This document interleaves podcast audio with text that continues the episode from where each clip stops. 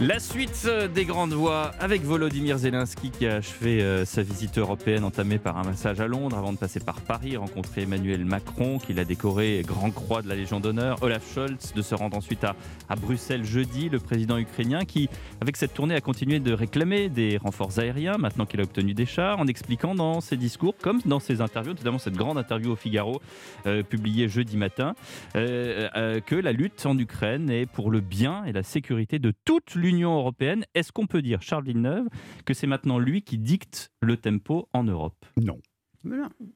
Non, absolument. Il recherche un effet psychologique et par-dessus et par tout, si vous voulez, l'implication effective des Européens et partant de l'OTAN, de façon à transférer sur d'autres épaules que la sienne le poids de la guerre. Et parce que les Russes sont en train de, de s'organiser pour durer pour que cette guerre dure et mobilise ou en train de mobiliser près d'un million d'hommes. Hmm. Et la Russie succombe toujours de toute façon à son tropisme historique, celui de la horde. Bon. Et il sait très bien que les, contrairement à tout ce qu'on a raconté, et ce que la presse a raconté en disant qu'il y avait eu une hésitation camp américain en Allemagne de Rammstein sur la livraison des chars, dès ce jour-là, la livraison des chars, et notamment des Léopards 2, qui sont détenus par 13 nations européennes, avait été décidé de lui livrer. À partir du moment où vous livrez des chars mhm. d'assaut mhm. entre 60 et 62 tonnes, il vous faut une couverture aérienne. Mhm. Et il est bien évident que pour construire une armée aérienne, oui, 100 chars que vous lancez dans les plaines, si vous n'avez pas de couverture aérienne, ça ne vaut rien, pratiquement. Ou presque. Et il est bien évident que les Russes, qui savent ce que c'est une arme blindée, qui savent ce que c'est une couverture aérienne, ont les moyens qu'il faut pour de toute façon cette couverture. Mais monter, comme il le réclame aux Français, comme il le réclame à ceux euh, qu'il a vus, une armée aérienne, il faudrait à peu près 40 minutes pour vous expliquer comment on monte une armée aérienne entre les attaquants, les, les, les, mirages attaquants, les mirages de soutien, etc. etc. Donc c'est pour ça que cette sale affaire qui, a été déclenchée, il faut quand même se le rappeler toujours par un seul homme, par Poutine, reste totalement dans les mains américaines et la survie de Zelensky dépend des États-Unis et d'eux seuls. Gérard Carreau. Oui, ce que, nous venons de vivre ces derniers jours, c'est un immense théâtre. C'est le théâtre de la, de la diplomatie internationale. C'est-à-dire, ce qui s'est passé, c'est Zelensky, dans son rôle titre, qui est de défendre son pays et de demander de plus en plus, de plus en plus. Il a demandé les chars, il a eu les chars, il demande les avions, il aura peut-être un jour les avions. En tout cas, c'est de demander, c'est le demandeur absolu. Et puis le rôle des autres, c'est de faire semblant, de dire il a raison, il faut lui donner, on va peut-être lui donner, oui mais attention, c'est difficile parce qu'il faut du temps. En fait, qu'est-ce que c'est que tout ça? C'est comment gagner du temps Comment gagner six mois, peut-être On joue la montre. On joue la montre, actuellement. Pourquoi on joue la montre? Parce que la seule décision, et Charles l'a dit, je ne veux pas répéter dix fois, une chose que j'ai déjà dite moi-même trois fois au cours de l'émission, c'est l'Amérique qui décide. C'est une guerre américaine mm. et l'Amérique décide et Biden a été clair sur les avions. Il a dit qu'il n'y aurait pas de livraison. Mm. Les, autres n'ont pas été clairs. Hein. L'anglais a dit, ben, euh, en gros, je promets à peu près. Et puis Macron a laissé ah. entendre que ça peut venir un jour. Macron quand même. a été clair. assez clair pour le moment. Le plus clair a été Biden. Et vous savez, à la manière américaine, il a dit non, il n'y aura pas de F-35, il n'y aura pas de F-16. Et tant, tant que Biden sera là, alors dernier facteur, l'Amérique joue doublement un rôle. L'Amérique dans un est en campagne électorale. Les républicains en Amérique sont beaucoup moins euh, favorables à, cet envoi massif et à cette guerre massive euh, au Parce qu'ils disent, nous, notre vrai adversaire, c'est la Chine, ce n'est pas l'URSS. Donc, ce n'est pas l'ancienne URSS. Donc, pour autant, il y aura un ralentissement. L'opinion américaine n'est pas, pour l'instant. Au fond, l'opinion qui est vent, vent debout pour soutenir effectivement l'Ukraine, c'est plus l'Europe, une partie de l'Europe notamment Pays-Baltes, Pologne, etc., que, que, les États-Unis. ils, sont, ils sont à la frontière. Sauf que sans l'armement des États-Unis, il n'y aura pas de guerre. C'est normal, mais c'est Ils sont à la frontière, c'est le cas. Euh, Catherine Ney. Oui, moi j'ai trouvé que ce voyage euh, de, du président Zelensky, avec sa tournée d'abord euh, d'abord à Londres, où il a été reçu comme s'il était une réincarnation de Churchill, hein, avec tout le monde, le roi, et où on lui a donné des bonnes paroles. Et c'est vrai que les Anglais ont été les premiers à le soutenir. Et même avant même l'invasion, c'est qu'il avait déjà reçu des armes de longue portée de, Boris Johnson. Donc, mm. il y a eu. Mais moi, j'ai été très frappée par l'enthousiasme du Parlement européen et de toute et du Conseil européen, c'est-à-dire que pour les images, puisque ce sont des images, Poutine doit savoir que l'Europe n'est pas divisée sur cette question. Bon, qu'elle hésite sur les avions, c'est possible. Moi, la question que je me pose, et là peut-être tu vas me, hein, c'est pour l'instant, dans cette guerre, aucun avion n'est intervenu. Bon, or l'interrogation, après tout, les Russes qui parlent toujours de nucléaire pour faire peur et on n'y croit pas parce que c'est pas possible, ils ont une réserve de Sukhoi qui a été, qui ont été quand même très efficaces. Et de euh, MiG. Et de, oui. Eh bien, je veux dire, s'ils lançaient une grande campagne aérienne, ils peuvent anéantir l'Ukraine. Hmm. Bon, voilà, ils peuvent anéantir. C'est une très bonne question. Pourquoi ils ne le font pas Pourquoi ils ne le font pas bah, Parce Est-ce qu'ils ont peur d'être que les missiles détruisent leur aviation? Est-ce que l'Ukraine est capable de décrire, de détruire cette aviation si jamais il y avait cette, cette charge d'avions Pourquoi jusqu'ici aucun avion russe n'est venu dans le ciel ukrainien. et ça, on en eh ben, parle depuis plusieurs semaines, Charles, Charles Villeneuve. Hein. Tu as en même temps donné la réponse. Eh oui.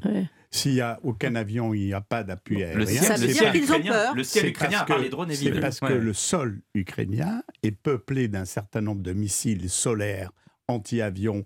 Ils vont toucher d'ailleurs mmh. euh, bientôt de nouveaux missiles à longue portée, cette fois-ci, qui peuvent aller au-delà même mmh. des frontières de, de l'Ukraine.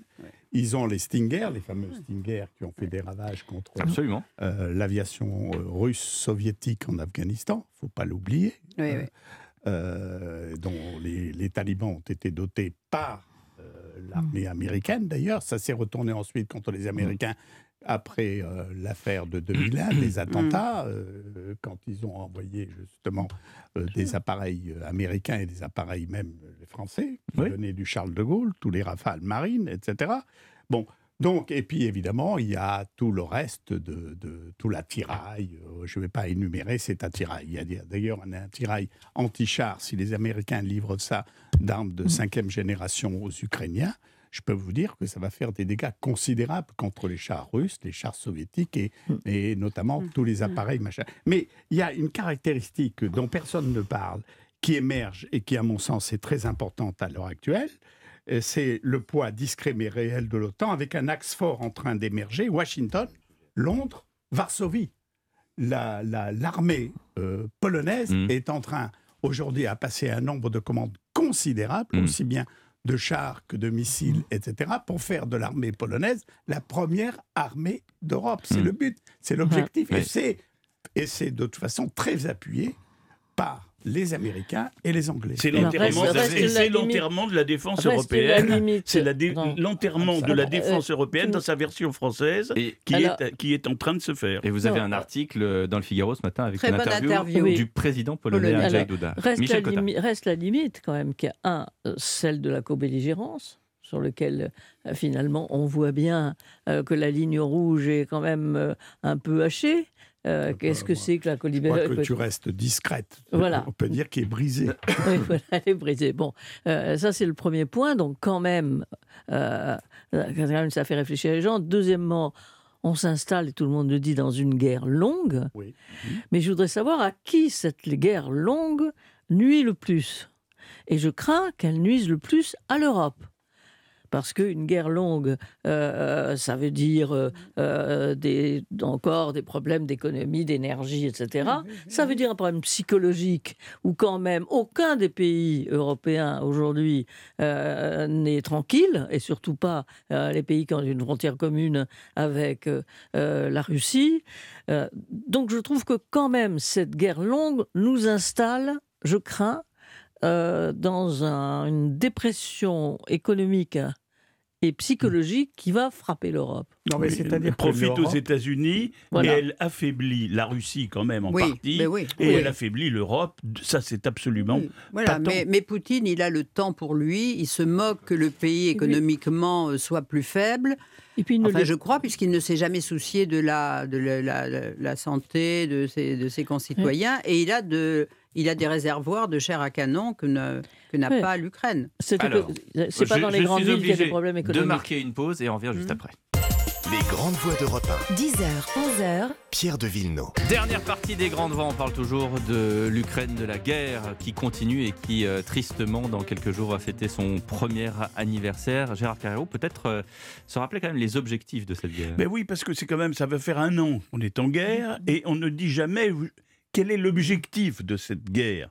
Effectivement, et d'ailleurs on ne le dit pas à l'Assemblée nationale, notamment dont on parlait tout à l'heure, qui ne s'est pas penché sur ce problème. On ne sait pas quel est le but du guerre de la France. Il n'y a pas eu de débat Il n'y a pas eu le moindre débat. Mais donc, alors qu'il y en a On peut répondre, on peut répondre d'un mot ou de trois mots. On peut dire le but de guerre, il est évident, c'est de sauver l'Ukraine, c'est-à-dire empêcher que l'Ukraine ne soit absorbée. C'est pour ça qu'il y a eu la guerre, pour empêcher que l'Ukraine ne soit absorbée par la Russie. Mais sauver l'Ukraine, ça veut dire jusqu'où sauver l'Ukraine, c'est-à-dire faut-il pour arriver à sauver l'Ukraine, faut-il battre de manière humiliante ou pas humiliante, mais battre la Russie et, arriver effectivement à ça. C'est un objectif. Humiliante, vous reprenez les mots d'Emmanuel Macron qui ont été corrigés. Faut-il battre la Russie Et si on dit il faut l'impératif catégorique est de battre la Russie, on ne peut pas écarter l'arme nucléaire elle fait partie de notre panoplie. A priori, a priori, on devrait ne pas écarter. La, bon, mais bien évidemment, on sait bien que ce n'est pas, pas, le but, euh, euh, pas plus même des Américains qui sont en pointe, pas plus des Américains que des autres. Donc le but de guerre, c'est d'arriver à une paix convenable dans six mois, dans un an. Charles Je ferai remarquer que celui qui l'a déclenché, cette guerre, Vladimir Poutine, n'a jamais dit clairement son hum. objectif de guerre. J'ai parlé d'opération spéciale au début. Jamais.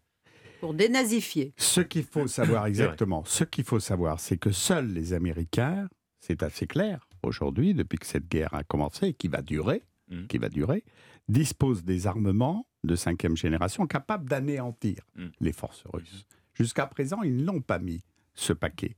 Mais en se rappelant toujours que les Américains, que Washington, gouverné par les démocrates ou par les républicains, se ramèneront toujours à leur déterminant principal, qu'impose leur superpuissance, c'est-à-dire faire face à la Chine.